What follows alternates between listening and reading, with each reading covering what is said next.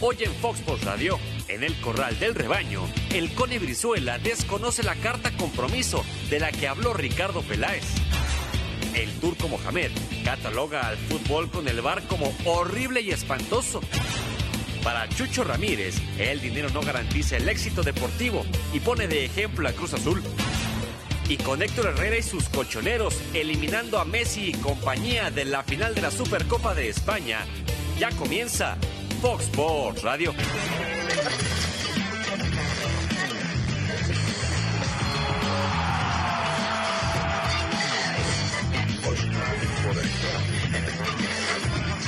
Fox Sports Radio. ¿Cómo están? Gracias por acompañarnos en una nueva edición de Fox Sports Radio en este inicio de año. Todavía es inicio de año, ¿no? Legalmente. Que Todavía. Sí, ¿no? Todavía. Alex Aguinaga, ¿cómo estás? ¿Qué tal, Manuel? ¿Cómo estás? Un gusto saludarte. Salim, Tocayo. Bueno, pues con algunas novedades, ¿no? Con muchas, muchas novedades. Alex Blanco. Hola, ¿cómo estás, Mario? Un saludo para todos. Salim, para el tocayo. Sí, todavía se vale. Todavía es, todavía es principio de año, ¿no? Todavía, ¿no? Feliz año. Bueno, hay gente, hay gente que, fe- que celebra, eh, que te dice feliz año el, el- el día de los tamales, ¿no? Yo creo que es una exageración. Salim, ¿cómo Depende si es que cobra o paga, ¿no? Feliz Es un año. buen punto. saludarlos, Mario, Alex. Alex y Alex, un placer. Bueno, pues eh, muchas novedades. La selección eh, mexicana se concentra en el CAR de cara al preolímpico y ayer la noticia fue la ausencia de muchas futbolistas, entre ellas Charlín Corral, la más notable eh, y la más notoria y la más alarmante de la convocatoria de cara al eh, preolímpico. Y justamente agradecemos estos minutos a la delantera del Atlético de Madrid, única persona junto con Hugo Sánchez de ganar un pichichi. Me parece que esos ya son credenciales, por decirlo menos, importantes. Ayer Charlín en eh, su cuenta de Twitter expuso su, su sentir, pero hay todavía algunos puntos en los cuales hay que ahondar. Charlín Corral, qué gusto saludarte. ¿Cómo estás? Hola, ¿qué tal? Muy buenas tardes. Eh, todo muy bien, gracias. Eh, Charlín, ¿cómo, ¿cómo te tomó esta noticia? Eh, dime la verdad, ¿la veías venir? ¿Te tomó por sorpresa? Eh, ¿Qué, qué es, qué es lo, que, lo, lo- lo que sucedió y cómo lo viviste? Sí, mira, la verdad es que yo tenía la esperanza, conozco todo, conozco cómo se maneja todo y creo que tenía la esperanza de, de que no sucediera esto. Sí lo veía venir por, por unas situaciones que, que pasaron en, en- los Panamericanos, pero bueno, mm, como yo siempre he dicho, ¿no? Pues vivo el día a día, en este momento yo me encuentro en un gran club, obviamente un, un reto importante, el jugar Champions, el ser referente en este equipo y, y bueno, yo me he enfocado eh, al estar 100% en, en mi club, pero la verdad es que nu- nunca pensé que, que bueno que me descartaran de esta de esta convocatoria, ¿no? Cuando sabemos que es un torneo tan importante y, como lo puse en, mis tweets, ¿no? Eh, parece un déjà vu, ¿no? Porque justamente eh, el preolímpico de hace cuatro años pues sucede lo mismo cuando yo me encontraba peleando el goleo, cuando me encontraba eh, ahora sí que iniciando una carrera en Europa, pero ahora cuatro años después, eh, casi con eh, 80, 85 goles más de los que tenía en ese momento, pues sucede lo mismo, ¿no? Entonces creo que son cosas que no no me cuadran, eh, que me duelen obviamente como compartí en, en porque pues bueno, por más de que uno conozca a la gente, por más de que uno eh, pues se pueda decepcionar, eh, creo que siempre tiene esa esperanza de decir, bueno, pero es México, ¿no? Y, y al final México merece estar en, en- en los mejores torneos y ahí creo que se debe pensar en lo mejor para el país, ¿no? Y este, en este caso, pues yo sí salgo a, escribir esos tweets porque considero que pues nunca se me, se me explicó, nunca se me dio una razón por la que quedara fuera. Eh, en eso eh, comulgo. ¿eh? El Atlético de Madrid es probablemente uno de los mejores clubes para las mujeres hoy por hoy. Eh, es un equipo que pelea por Champions, que pelea por la Liga, que ha hecho grandes fichajes. Pero vámonos en, en términos cronológicos. Antes del déjà vu, hablabas de los Panamericanos. Es eh, esa tu última participación con la selección en una competencia oficial. ¿Qué pasó en los Panamericanos que te hace pensar que no te van a convocar para, esta, para estos preolímpicos? Mira, mm, yo te hablo con, con la verdad. eh, digo, más adelante quiero ya compartir con, con pruebas y, todo lo que sucede. Pero bueno, ahora eh, te lo comparto, ¿no? Que creo que es importante que se sepa. Yo los pana- yo los panamericanos los, jue- los jugué lesionada. Eh, yo empiezo la preparación, eh, yo venía de, de terminar mi liga en España, obviamente venía de, de vacaciones, y yo empiezo a entrenar con selección, yo ahí empiezo a sentir una sobrecarga muscular normal, porque obviamente digo, venía de vacaciones, lo, lo comunico a- al, cuerpo médico, este, y bueno, a mí me decían que, que yo no tenía nada, eh, después me dicen, oye, te, vamos a hacerte unos estudios, simplemente para corroborar que no tienes nada, ¿no? Lo cual, sinceramente, pues yo, yo que lo viví, eh, pues lo que no me gustan son las formas, ¿no? Las formas de cómo te hacen sentir, porque quien conoce mi carrera, gracias a Dios, nunca he sido una jugadora que finja lesiones, eh, no necesito de eso, eh, gracias a Dios ya tengo 28 años, ya sé lo que mi cuerpo necesita, me conozco, sé cuando estoy bien, sé cuando no estoy bien, y bueno, yo ahí comparto y, comunico, ¿no? Cómo me siento. A mí me dicen, eh, va- vete a hacer un, unos estudios simplemente para, para descartar, me hacen una eco en el muslo izquierdo y derecho, pero bueno, yo sentía la molestia eh, en el muslo izquierdo y, y bueno, me hacen, me hacen el estudio y me dicen, como te dijimos, tú no tienes nada. Pero bueno, lo, lo, lo, lo chistoso aquí es que yo les decía, ok, si yo no quiero tener nada, ¿no? Pero yo siento la molestia, yo siento la molestia al correr, siento la, la molestia al golpear. Entonces, yo algo tengo porque, porque yo lo estoy sintiendo, ¿no? Y bueno, pues el trato que yo noto es como, no sé, a mí me hacían sentir como que cinco lesiones, como que ya me estoy quejando otra vez. Y eso sí, y eso sí es lo que me duele. Me duele más porque yo sé cómo soy y, no soy una jugadora que, que, que finja, ¿no? Entonces, bueno, digo, ok, eh, tú me dices, cuerpo médico, que yo no tengo nada, perfecto, yo voy a los Panamericanos, eh, obviamente en un torneo que yo quise ir, eh, no era fecha FIFA, o sea, yo decido ir, no estando a mi 100, juego los partidos y yo sinceramente estaba limitada, pero yo como, como me sentía, creo que intenté dar lo mejor, a lo mejor no nos fue de la mejor manera y, y bueno, ese mismo estudio, cuando yo regreso al Atlético de Madrid a presentarme, eh, el mismo estudio lo ve el médico acá y me dice, tú tenías una ruptura, tú estabas lesionada, no debiste jugar ese torneo.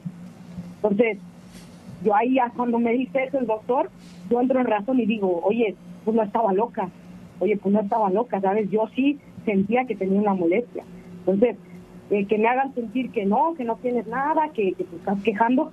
Entonces, mira, yo la verdad ya no, ya no hice nada, dije, lo más importante para mí ahora es recuperarme, estar bien a- para, para mi inicio de, ahora sí que para el Atlético, para que no dé ventaja, sabía que aquí tenía que ganarme un lugar, pero sinceramente yo estaba lesionada, yo aquí llegué lesionada, nadie lo supo, eh, nunca eh, la selección, nunca nadie de cuerpo técnico ni de cuerpo médico eh, me contactó para preguntarme, oye, ¿cómo estás? ¿Cómo seguiste? Porque el Atlético de Madrid, el doctor, les mandó un, un email diciéndoles que yo vine lesionada, diciéndoles que revisaron el mismo estudio y yo estaba lesionada.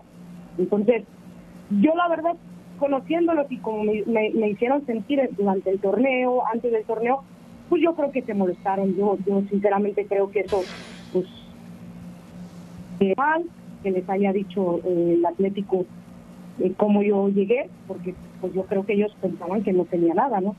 Y, de ahí yo ya no tengo contacto con ellos, ya, ya este, nunca te digo, nunca hubo ese acercamiento de decirme cómo seguiste, qué te dijo el médico, y al final pues esas son cosas que te digo, como deportista, como atleta, sí duelen, ¿no? Porque uno lo que pide siempre, simplemente es que nos traten con respeto, con profesionalismo, eh, yo creo que eso no es pedir mucho, Claro. simplemente saber que nosotras ya dependemos de un club, saber que yo estoy en, en España desde hace cuatro años y medio y vivo del fútbol, yo ya soy una profesional, eh, nadie me ha regalado nada, yo a selección nunca he ido por, por mi nombre, al contrario, creo que he ido por mis resultados y, y a mí mi molestia no es ir o no, o sea, si al final yo voy, van otras jugadoras, eh, pueden ir, eh, pero creo que simplemente es el respeto, ¿no? Y, cómo te tratan.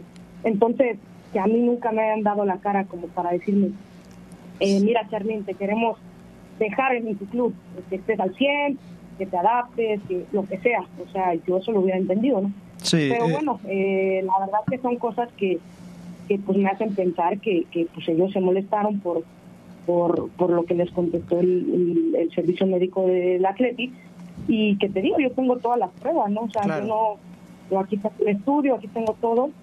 Y entonces eso es lo que, lo que, lo que me duele, que al final uno juega lesionado, uno intenta dar todo de por su país, uno sabe cuando está al 100 o cuando no, y que, y que aparte que intentes dar todo, el premio sea no convocarte.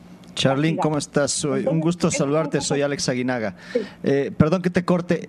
Eh, a ver, Atlético de Madrid mandó una carta a los médicos de la selección eh, diciendo que estabas lesionada, como así ellos lo vieron en los estudios. ¿Contestó la federación a través de sus médicos? Sí, el Atlético me, me comunicó que ellos mandaron y me mandaron ese email porque siempre mandan un reporte de cómo vienen las jugadoras Claro. y yo tengo entendido que no, no respondieron, que no respondieron Falta nada. de profesionalismo. El Atleti, sí, sí, o sea, ellos no respondieron nada, nunca me contactaron a mí tampoco y eso es algo que yo puedo compartir. O sea, al final es lo que yo quiero dar a entender, que nosotras somos jugadoras profesionales, el club se va a preocupar por sus jugadoras. Era un club en el que yo estoy llegando, en el que yo tengo que llegar al 100%. Tomé Claro. el riesgo de ir a ese torneo porque yo quise. Oye, riesgo Porque yo amo, sí. Dime una cosa, eh, en el en el Atlético de Madrid, ¿cuál fue la cuál fue la reacción de parte de tu cuerpo técnico, de, de- de la gente de la directiva? Porque me imagino que esto eh, ha de ha de generar eh, molestia porque no son las únicas futbolistas de selección al interior del club, al igual que tú también hay eh, hay otra jugadora mexicana como lo es Kenty Robles. Eso en primera instancia y una vez que termines, pues sí platícanos lo que pasó hace cuatro años, que creo que todos acá en la mesa queremos saber cuál es el paralelismo. Eh, bueno, yo creo que el, cuando el cuando el doctor de acá del Atlético eh, comunica a, la selección, pues manda ese reporte, como te digo, yo al final ya ahí, yo me ya no supe qué, qué más pasó, obviamente yo también este, lo que pensé en ese momento fue, mira, yo no, yo lo que pude haber hecho era hablar con, con la doctora, hablar con, con el entrenador, con, con Christopher Cuellar y decirles, mira, eh, ves como si, si tenía algo, ves como yo no, yo no mentía. Pero en ese momento yo dije, mira, ya pasó, yo ahorita me voy a enfocar a, a- a lo mío.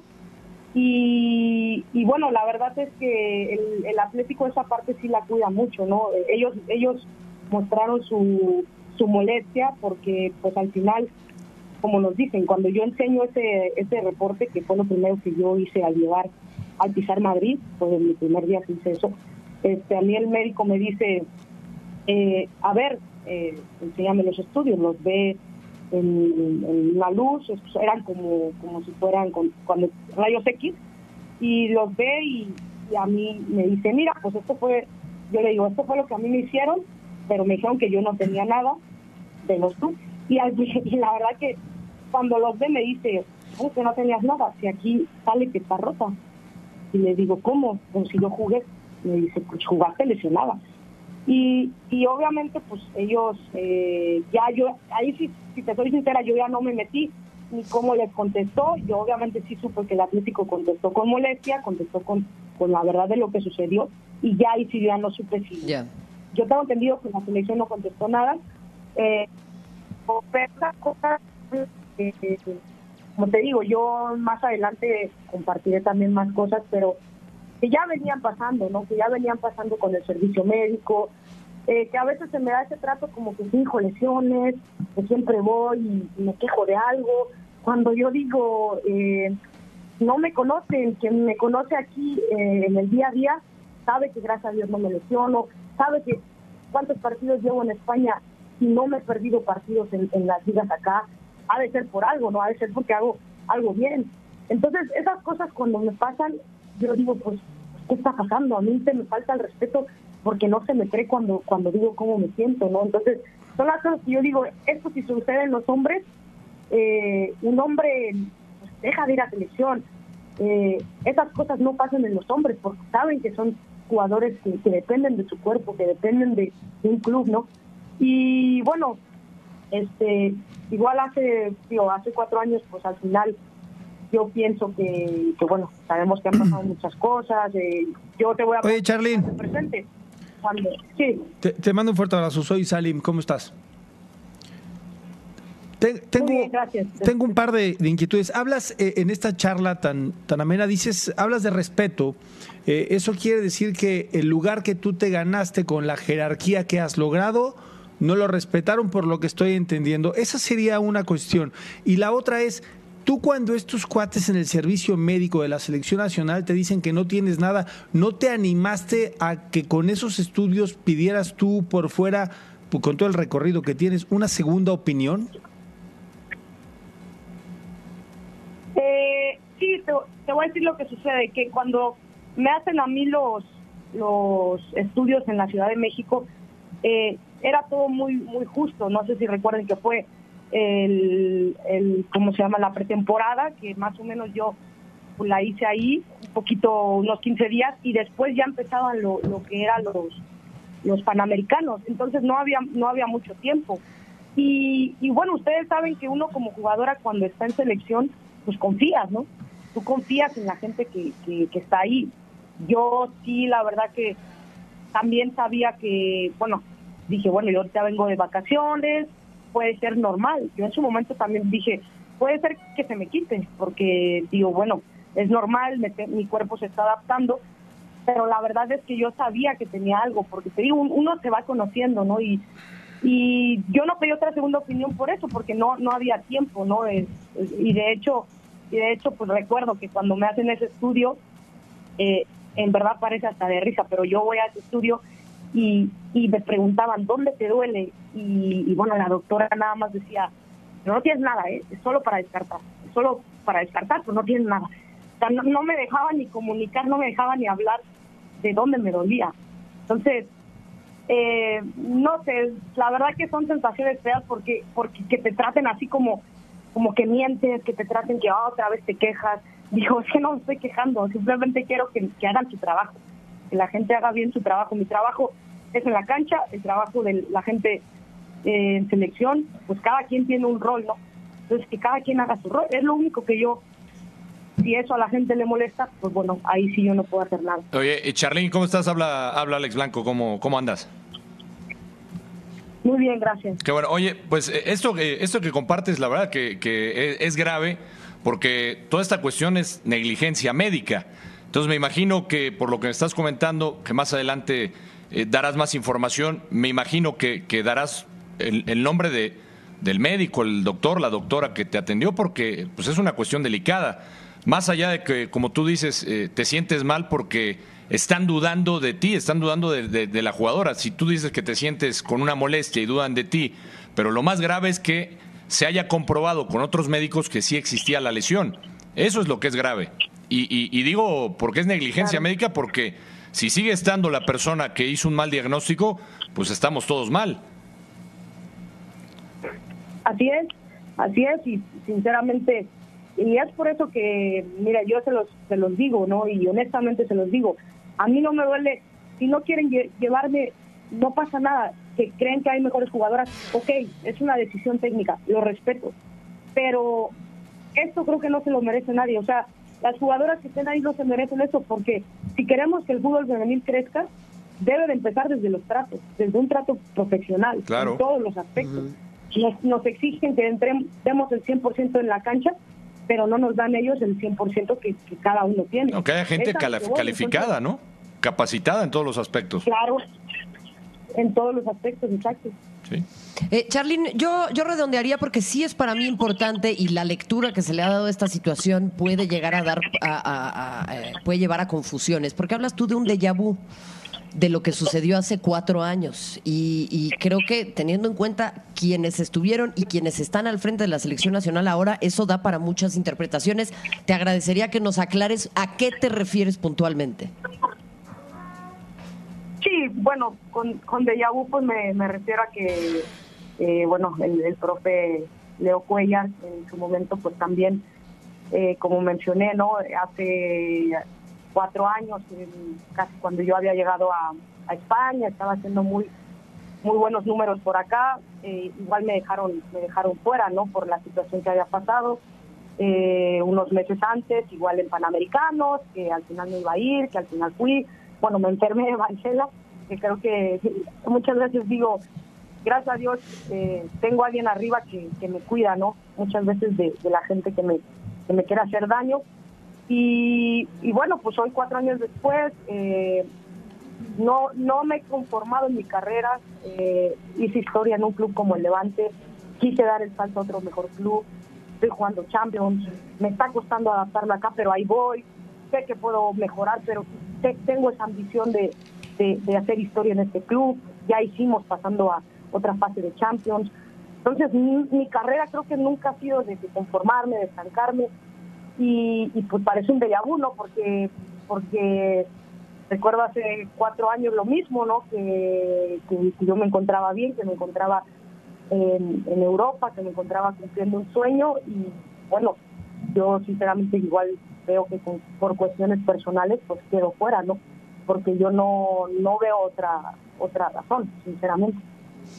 Charlín, eh, pues eh, te agradecemos estos minutos. Sabemos que próximamente vas a estar uh, dando a conocer más información, así que eh, este espacio siempre abierto para derecho de réplica y para que externes lo que acontece a tu parecer al interior de la selección mexicana de fútbol. Un fuerte abrazo, Charlín. Muchísimas gracias. Un abrazo a todos. Ahí está Charlín Corral, eh, delantera mexicana, una de las que atraviesa un, uh, uno de los mejores momentos. Pichichi juega con el Atlético de Madrid, ya lo decía ella, juega Champions. Eh, estuvimos buscando también la versión de parte de la Federación Mexi Mexicana de Fútbol, quienes quisieran salir eh, a dar su perspectiva, incluso de parte del cuerpo técnico. No hemos recibido respuesta, pero bueno, esperaremos que en próximas horas sea así o, o que no den su versión, no sé, ya es responsabilidad de ellos. Está muy claro. No, creo que van a esperar que saque pruebas, ¿no? Porque eso dijo Charlene, tiene pruebas, está todo documentado. Entonces, hasta ese momento yo creo que podrán a salir a hablar a alguien, ¿no? El representante de la federación o... o, o es como si dejas fuera a Raúl Jiménez, para que me entiendas. ¿Y sí? Sí, o que el doctor que atiende o que atiende a Raúl Jiménez le dice que no tiene nada y si hay una lesión. Bueno, aquí Llega a su fácil. equipo y le dice que sí tiene la lesión. Para pa ser sí. simple, como decías ayer, Alex, es una grandísima jugadora. Habrá que evaluar si el técnico tiene algún buen argumento para decir que con lo que tengo sin ella puedo jugar. Es muy difícil cuando una grandísima jugadora, cuando una goleadora no aparece en una selección nacional por algo extra a lo deportivo. Ahí es donde está el problema. Cuando vengan las versiones del otro lado, bueno, pues podremos sí, entender sí, con más porque, certeza lo que pasa. Sí, porque Pero está en nivel de deportivamente selección, sale. Habrá que, ¿No? que escuchar la otra versión, ¿no? No, y además deportivamente el técnico puede decidir quién va. Ya veíamos que no estaba Desiremos Ibáez, que es otra grandísima jugadora. Pero bueno, eh, digo, razones debe tener el técnico para no convocar. Ahora sí, como lo dice Charlín, el tema es personal, ya está grave, ¿no? Porque ya se lo está tomando a la federación y a la selección mexicana como un método de venganza por algo que se pudo haber Pero, hecho. o pero no. deja eso, o sea, yo, yo entiendo todo lo que dicen, pero si realmente, o sea, pues, están las pruebas, existió algo médico, una negligencia, pues pobres de las jugadoras que están en selección. Pues, ¿cuál, cuál es el Yo trato? creo que no, es de hay, preocuparse, no hay una Alex. parte profesional. Escuchamos a Charlene un muy buen rato. Ella se expresó de muchas formas. Ella hablaba del respeto que se ha ganado, porque se lo ha ganado, y es muy válido. En el fútbol existe ese punto de la jerarquía. Pero yo no, no encuentro la parte donde tú crees que porque del Atlético de Madrid le contestaron feo, entre comillas, por un correo electrónico a la gente de la federación, sea el argumento de la federación o de la selección, para no llamarla, tiene que haber algo mucho más grande que simplemente este que en, en mi sentir es simplemente el tema. Lo de abajo es lo que hay que rascarle, que es lo que queremos que nos diga, ¿no? No, definitivamente. Y Si va no- a decir, va a decir muchas cosas en estos Pues días. podemos platicar con ella. cuatro horas y, y no vamos a resolver nada. El tema acá, Salim, es que si efectivamente hay pruebas de que hubo una negligencia, para mí sería de llamar la atención y tendrían que cambiarse ciertas situaciones Claro. al interior de la selección. Si no fue así, bueno, entonces se da por zanjado el tema y listo. Hay que escuchar la otra parte, Pues es lo que en la otra esquina. mencionábamos. Exactamente. Aproximadamente a las 10 de la mañana de este jueves se dieron cita en las instalaciones de Cuapa Federico Martínez Feria, director general de Real Betis, acompañado por Alexis Trujillo, el encargado de la dirección deportiva del conjunto andaluz. Llegaron para negociar con Santiago Baños el tema de Guido Rodríguez. Después de aproximadamente cinco horas, abandonaron ambas partes las instalaciones de Cuapa sin dar declaraciones y se prevé que durante este día, durante lo que resta de este jueves, sigan las conversaciones y las negociaciones. Por la noche estaría llegando Guido Rodríguez después de haber pasado estos días de descanso en su natal Argentina. Hay que recordar que se casó y que tuvo su luna de miel en su tierra natal. Para este viernes los jugadores de las Águilas del la América están citados en estas instalaciones de Cuapa para reportar de cara a lo que será el clausura 2020. El mediocampista argentino aprovechará entonces para sentarse a platicar con la directiva Sulcrema y en todo caso para despedirse de lo que fue su segundo equipo en el fútbol mexicano. En el aire todavía el futuro de Guido Rodríguez, pero todo está claro y es inminente que su siguiente paso está en la Liga Española. Reportó para Fox Sports David Espinosa. Marion, compañeros, ¿qué tal? Qué gusto saludarlos desde la Perla Tapatía, aquí desde Chivas Gigantera, en el eh, complejo del Club Chivas Verde Valle. El Guadalajara que afina detalles para su compromiso de la fecha 1 del torneo Clausura 2020 cuando reciban a los Bravos de Juárez. Y esta mañana pudimos platicar con Isaac Elcone Brizuela, quien eh, apunta que eh, a pesar de que se ha hablado tanto, tanto la crítica como la prensa, de que han llegado muchas figuras a este equipo, a este vestidor, se mantiene un grupo unido, un grupo humilde y sin envidias. Vamos a escucharlo. ¿Qué representa el hecho de que haya un acuerdo eh, con ciertos compromisos y, que le tengan que poner la firma. Queremos este, un equipo disciplinado, queremos futbolistas de 24 horas y vamos a comprometernos todos, eh, comprometernos no nada más de palabra, sino en un, vamos a firmar un compromiso todos este próximo viernes, donde hablamos de los objetivos que tenemos, pero también de los retos y de las oportunidades que nos brinda Dios, el destino, de trabajando juntos lograr. Pues mira, no, la verdad de la primera pregunta sí no, no sé de qué hablan porque no sé, a lo mejor no estoy tan, tan informado de, los tratos que van a hacer y ahí sí no me gustaría decir cosas que no porque la verdad no estoy eh, enterado, a lo mejor es un tema que se puede tocar en estos días y ya que sepa con gusto mejor hablo. Y Luis Fernando Tena nos comentó que va a haber jugadores que les va a tocar ir a la sub-20, algunos estar en la banca, eh, obviamente el 11 titular y algunos que van a estar en la tribuna. Pero lo que comentaba de, no tener caras largas creo que también va a ser fundamental. Es un, entrenador que, que, habla de frente, si, si no estás jugando te dice el por qué. Pues a lo mejor en la parte de afuera se, se puede hablar que sí hay, hay muchas figuras por tanta contratación que obviamente eh, estaban en, están en su, en su mejor nivel, pero estando aquí en, en la parte interna no nos sentimos así o los que llegaron no se sienten así. Te puedo decir que al momento no hay envidias, obviamente está el enojo, pero en su momento de querer jugar, de querer estar ahí, pero apoyando al compañero y viéndolo desde el punto de vista del aficionado, lo que quieren es que estemos a la par de, América. No solamente vamos a alcanzarlo, sino tenemos la ilusión de, obviamente, primero dar ese paso y después, pues, mantener esa racha positiva y tratar de, pues, de buscar más campeonato.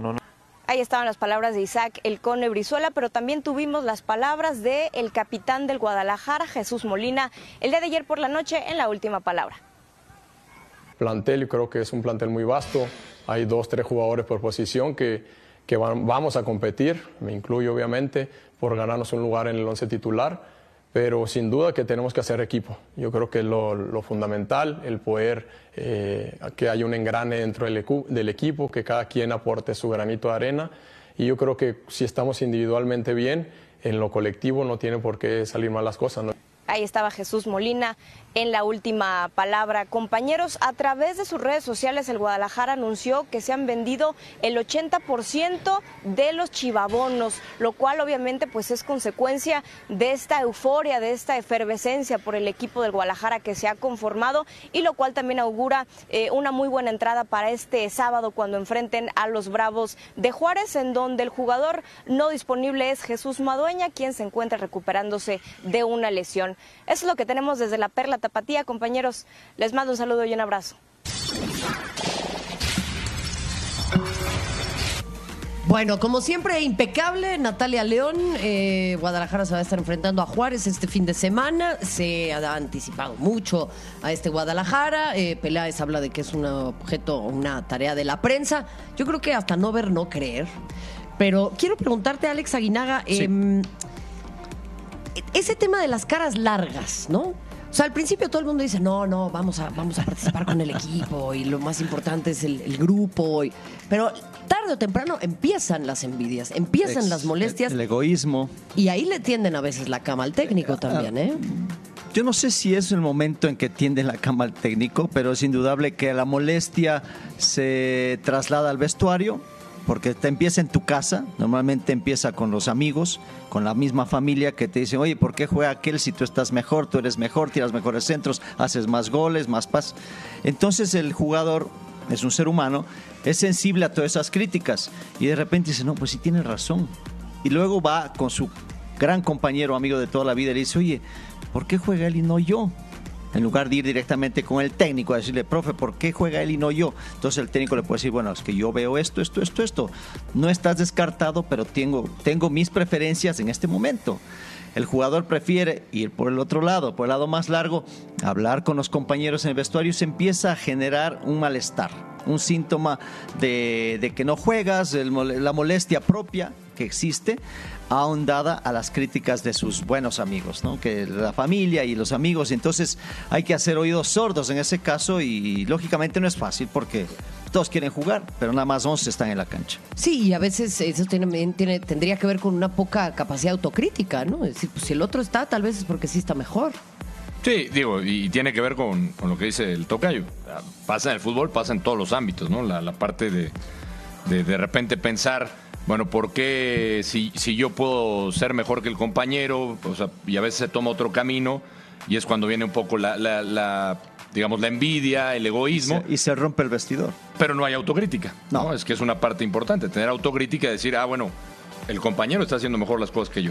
O hablar con el entrenador y decirle, ¿qué tengo que hacer Sí, para, que me toque ahí, a mí? ¿no? ¿no? A ver, esa es una parte importante. La otra que, que yo vería también muy importante y que, que escuchando a, a- a Jesús Molina, que además me parece un, un tipo muy centrado, de- con gran recorrido y escuchándolo porque eh, le, le- le hacemos referencia a la parte de los jóvenes en Guadalajara, cómo se comportan ¿no? en, en una ciudad que tiene muchas tentaciones, eh, que llegas a un equipo donde son rockstars y que de repente pierden el piso y él decía lo que decía también Ricardo Peláez, eh, futbolista 24-7. Ojalá que los que llegaron tengan en cuenta esa parte y sepan a dónde van, ¿no? Lo que ver, representa ser Guadalajara. Jugar en Guadalajara. ¿no? Banca de lujo, Salim Mira, ima- Chartuni. imagínate esos nombres, ¿no? O sea, estamos viendo, bueno, lo de Madueña obviamente por, por este momento está lesionado, pero mira la calidad de jugadores que existen. Obviamente lo de Molina, por ejemplo, es el capitán, el, yo creo que va, va a ser el inicialista, eh, pero ahí estaría el gallito. ah, jugadores de gran nivel indudablemente y que tienen eh, que hacer a un lado todo su egoísmo, toda su envidia y esta es otra otra alineación que, Que, puede que- ser la que que, yo no sé, por ejemplo, veíamos a, a Vega como, como suplente. Yo no sé si Alexis Vega va a ser suplente. Eh, Yo no sé. No yo no creo. que va a ser suplente Eh, Alexis es, Vega. es difícil, el único que tiene su lugar asegurado es Macías, ¿no? Que es el que llega en esa posición, porque Pulido fue el campeón de goleo y porque tendrá una gran referencia. Después entender que Beltrán y Molina hicieron una gran labor el torneo pasado y se incorporará el gallito. Si el gallito le da blasones suficientes para que Luis Fernando lo quite, lo podrá poner. En el medio campo, Vega, Chofis y Brizuela, si alguno de los que llegaron anda mejor que ellos, seguramente el flaco los va a poner. El flaco no va a poner a Víctor Guzmán por su nombre. Si, si Víctor tiene calidad y capacidad y le pasa por encima en la posición que él quiera, el que tiene ahí ahora mismo Luis Fernando Tena, lo va a utilizar. E- Es, es un método facilísimo para Luis Fernando, donde puede encontrar y quién demonios más. tiene que jugar al fútbol. No puedes encontrarte que vas a jugar en Guadalajara con los nombres. Aquí Oye. tienes que buscar ser efectivo. Y aclarar un tema, el jugador de fútbol 24-7, que no es que... El entrenamiento invisible, Sí, ¿no? pero tampoco dejas de ser un- una persona que tiene familia y que No, tiene no, no. necesidades. Eh, igual acompañar a la esposa al súper, igual y, y tienes una cena con la Ah, pero familia. sí tienen Y- quien les haga el Ojo. súper. Alex Aguilar no saben ni usar un teléfono. ¿No saben? Hombre. A ver, A ver. Salim, ayúdame. Yo entiendo el tema. A ver, yo, yo resumo no el tema hacen un montón de 24-7. cosas. Que seas un muy buen 24/7 futbolista, que seas un que tipo profesional, que te cuides, que no tengas excesos. Yo a eso asumo 24-7. Después tu vida personal, si en lugar de comer en tu casa quieres ir a comer a un restaurante con la familia, lo puede ser. Pero el tema que, que Ricardo refiere es, sé un tipo profesional, disciplina. cuida tu trabajo. Y Molina también lo, y disciplina. Molina también lo dijo. pero está bien hay fácil. tiempo para todo, hay que saber ¿Te acuerdas que hacer. le pre- y lo le pregunté ¿Y en Chivas no ha habido ya. No, yo le disciplina desde pregunté cuándo? No ha que habido disciplina. piso, se relajaron y se fueron por otro lado después del campeonato.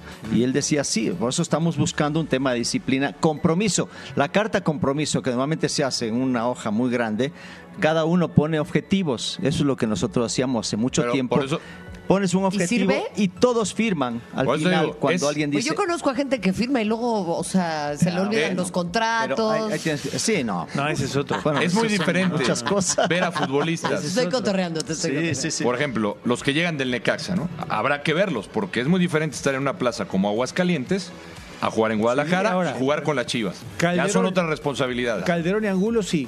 Alexis Peña tendrá que ganarse su lugar. No está bien. Pero, pero, quiero eh, ver, por ejemplo, a. Calderón en Guadalajara. Está bien. Porque en Necaxa tuvo, sí, seleccionado, lo que tú me digas, no es lo mismo jugar y tú lo sabes, Pero tú, tienes, Cayo. tienes Calderón- una gran ventaja, que todos en realidad son muy jóvenes. Sí, No, Calderón bien, o sea, compite no con Ponce. referencias. Y si en Guadalajara quieres jugar, Ponce le lleva ventaja porque conoce la ciudad, conoce al entrenador Sí, y mucha conoce el lugar. Sí, sí, sí. Conoce el lugar. Si Calderón quiere jugar en ese lugar, tiene primero, primero que llenarle el ojo al técnico. Primero. Y después quitarle el puesto a Ponce. Ahí es Yo donde creo que es al creas revés, competencia. Salim. Yo creo que el puesto ya lo tiene, lo que sí tienes que sostener el puesto ahí. ¿Van O sea, a porque el puesto Ponce? lo tiene.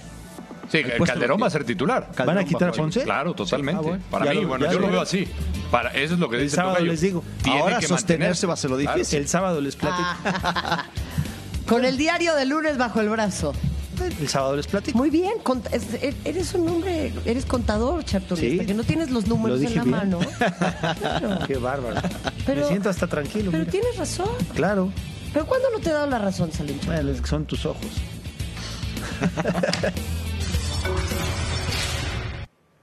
Para el portero Sebastián Fassi, la fiera está lista para su debut ante los Gallos Blancos de Querétaro en este clausura 2020, en un semestre donde, de acuerdo al cancerbero, el plantel verde y blanco toma la obligación de buscar ganar todo. Parece que las incorporaciones que han llegado son muy puntuales y muy justas eh, y, han, y han venido a sumar. Eh, hoy se sumó Nico, eh, el último refuerzo que- que venía. Eh, entonces creo que el equipo eh, ha venido no de menos a más porque me parece que siempre estuvo en un nivel muy alto, pero creo que esta semana definitivamente cerramos en nuestro mejor momento y estamos con, con muchísima ilusión de, empezar a ganar el sábado. Es, una de las mejores aficiones de México y, por supuesto ellos demandan que el equipo esté siempre peleando arriba. Eh, nuestro objetivo principal eh, va a ser siempre ganar la liga y ahora eh, el, tan esperado título internacional que- un club como este merece. Antes de llegar al equipo verde blanco, Sebastián Fassi militó en el River Plate de Ecuador, el Belén de Costa Rica y los Mineros de Zacatecas. Desde la ciudad de León, Guanajuato, informó para Fox Radio Francisco Montes. Hemos trabajado desde la temporada pasada en esa inteligencia deportiva, en buscar los jugadores, porque quizás no tenemos eh, ese capital económico, pero bueno, tienes que buscar jugadores este, que se adapten a, a tu filosofía. Yo creo que aquí hubo un hueco de cuatro años donde realmente no hubo esa clase de capacidad de, de- de chavos como para hacer ese mismo proceso, que el equipo se mantenga en una franja de los ocho, de estar ahí permanentemente, eh, ser más contundente, obviamente que no nos pase lo de la temporada pasada, y eso nos llevará al objetivo dos, que es calificar. Y dentro de esos objetivos es eh, este, que los chavos de cantera puedan jugar, porque obviamente tenemos que cubrir minutos. Cruz Azul, no, no es por nada, pero, o sea, tiene un presupuesto y Nada. entonces, entonces yo creo que va más por otra parte que, esa situación. La verdad que en el papel, tanto Cruz Azul como Chivas, creo que pues tendrían que estar eh, peleando, estar en, en zona de liguilla. Chucho Ramírez estuvo hoy en el estudio de Agenda Fox Sports con nuestros compañeros y le tiró Le tiró bonito al Cruz Azul. A, a todos también. digo, No, es que luego a mí me dice que yo soy la detractor a uno del Cruz Azul, pero, para que ¿sabes- vean que hay pero más. ¿sabes a quién más le pegó? Pues Ares a de toda la Parga gente también. de Claro. Fuerzas Básicas de, de Pumas, ¿eh? ¿Y sí? Que no ha sacado un muchacho en cuatro No, pero años. espérame, a mí- Ahí está Israel López. Está bien, y a mí lo que me preocupa es, le tiró a, a toda la, la- el La discurso estructura. que nos había vendido Ares de Parga por las últimas La temporadas. estructura de Pumas. Que él había dicho Pero lo de que... Ares de Parga. No, bueno, pero, pero siempre que le preguntabas a Ares de Parga, él decía, vamos a ser cantera 2, que Su se hizo proyecto- cantera Su 2. proyecto 1 era eso. Hizo cantera 2. Instalaciones para los jóvenes. Dijo, se están trabajando en los juveniles. Había juveniles de Pumas que estaban siendo titulares, como Escamilla, como cinco o seis más que se fueron. Esa parte ya no la entendí. Entonces, para Cho Ramírez no funcionó. o no en los sirve- últimos o cuatro no años. no- sirven, o no sirven el los alumno jugadores. alzó la mano, eh, Ah, como en el ¿cuántos- salón de clases, por favor. No, ¿Cuántos, títulos tiene Pumas en la sub-17 o la sub-20? Ganó, según yo, fue campeón sub-17, ¿no? Ok, El- a- al, al punto que quiero llegar es... Atlas ha sido campeón. No necesariamente necesitas tú obtener un título como jugador en la sub-17 o la sub-20 para entender que tienes calidad, capacidad y cualidades y condiciones futbolísticas para poder comenzar a entrenar con el primer equipo. Yo no alcanzo a ver en universidad algún jugador de renombre no nacido en México o mexicano que haya venido de otro equipo a jugar a Pumas que tenga esa gran capacidad y que alguno de la cantera no la tenga, yo creo que aquí más bien no han querido utilizar a los muchachos de la cantera, entre comillas, por un punto llamado experiencia, minutos en primera división, porque de los que trajeron Mayorga, eh, Fa- Flavio Álvarez, eh, Saucedo, que vienen de Estados Unidos, Jerónimo Rodríguez del Real Oviedo y Johan Vázquez quitando a Mayorga y a Johan Vázquez, los demás de la cantera Creo yo que de los otros tres muchachos que no son los no nacidos en México, alguno de la cantera les puede competir, Fueron- sobre todo por la edad. Fueron campeones en el clausura eh, del año pasado, en la sub-17, los Pumas. O sea, es, es- Pero bueno, sigue siendo gris eso, ¿no? el equipo universitario, es gris. Va, creo que agarrando otros, otras tonalidades ¿Otros más, matices? eh, sí, más preocupantes. Sí, yo creo que sí, gris y, y preocupante. Lo que, o sea, a mí me preocupa que diga Chucho Ramírez, que es un hombre de casa. Y además que sabe de cantera porque él fue Y- campeón. Y, me con la extraña porque él sub-17. dice, no, es que hemos buscado estos elementos que se acoplen. Yo coincido con Salim, varios de estos que llegaron, habrá que verlos en la cancha. Los dos, por ejemplo, que vienen de la MLS. Quitarle un Álvarez lugar a los Saucedo. canteranos por estos dos de la MLS, no sé, habrá- Y tendrán que todo, demostrarlo en la cancha. El, el punto aquí es que dejaste ir a Toluca, a Escamilla y a Rosales. Escamilla eh, venía teniendo Por minutos venía también. Juan. Pero sabiendo cómo es Chepo de la Torre, no te recibe a dos muchachos que no va a utilizar. Que Ese es mi, mi pensamiento. Brian, Los demás, por ejemplo, Fraga se fue a. Correcaminos, Alan Mendoza a Celaya, Jason Angulo se fue al Junior, eh, Atlante se fueron José Carlos Robles y Tonatiu Mejía, Y y, de de Key Domínguez acabó en Querétaro. Igual Es que Brian, ¿no? creo que va a jugar. ¿sí? Pero si a los que tienes que le pueden dar soporte a los que llegan de la cantera, los dejas ir y traes tres muchachos que no conocen el desarrollo del fútbol nacional, Mm. creo que ahí la parte de competir en la liga la pierden y darle salida a la cantera, pues la nulifican. Lo, lo que no se vale es que un hombre en esa posición, en ese puesto, compare con otros equipos. O sea, él sabe qué significa Pumas. No, porque si vamos a comparar con otros equipos, a ver Digo- si, si ustedes están de acuerdo con esto que voy a decir.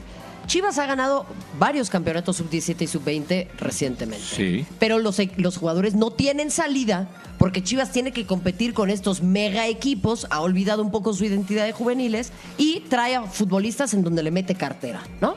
Pero acá Pumas no le mete ni cartera ni deja salir a los canteranos. ¿Ese es el problema, decir de ustedes? O sea, ¿a ti te, te dejaría tranquilo si traen unos fichajes bomba así de millones? Pero es no, es que ni siquiera No sé. es eso. Tampoco, y él lo sabe. Chucho Ramírez. pregunto, ¿eh? en, en Pumas, la historia de Pumas, él lo sabe, los fichajes no han sido, o sea, los extranjeros son extranjeros de calidad, no son ni siquiera son bombas, extranjeros que cumplan, pero en las posiciones principales. Ay, ay, ay, te Son- pongo el ejemplo son rápido. muchachos no nacidos en México que con los minutos que le das, si le das la misma entrega a un muchacho de la cantera, ¿no te podría funcionar? Sí. Yo, yo digo, Darío Verón, para mí el último ejemplo de un gran extranjero en Pumas.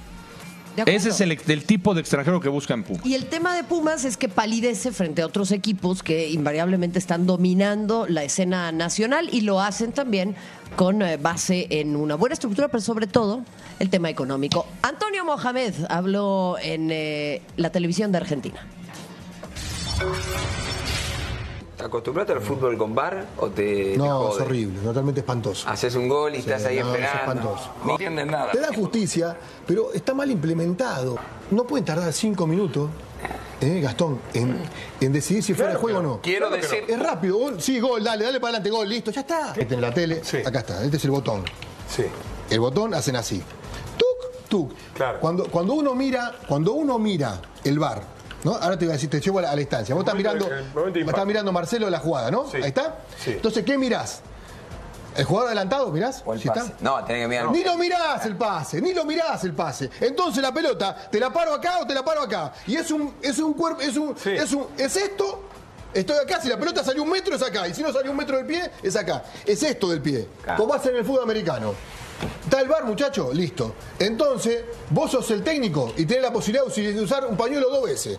Decís, yo la pido dos jugadas por partido, ya está. Después, si el bar ve algo muy grosero, que lo, que lo haga. Mirá, que él metió un codazo, o van a sacar el medio, este gol fue dos metros de andá, Tiene- anulalo. Tiene 25 cámaras. ¿Entendés? Tiene 25 cámaras. Si no la pidió, pasó, listo, dale, da medio, medio paso adelantado, listo, da Pero, valores. da. ¿Qué desafío tenés?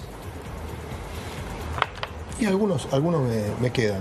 Me gustaría eh, alguno grande, alguno grande. ¿Qué Lo grande? veremos. Y de la selección. Selección, eh, Boca, acá en Argentina. Boca, tenés ganas de dirigir Boca. Sí.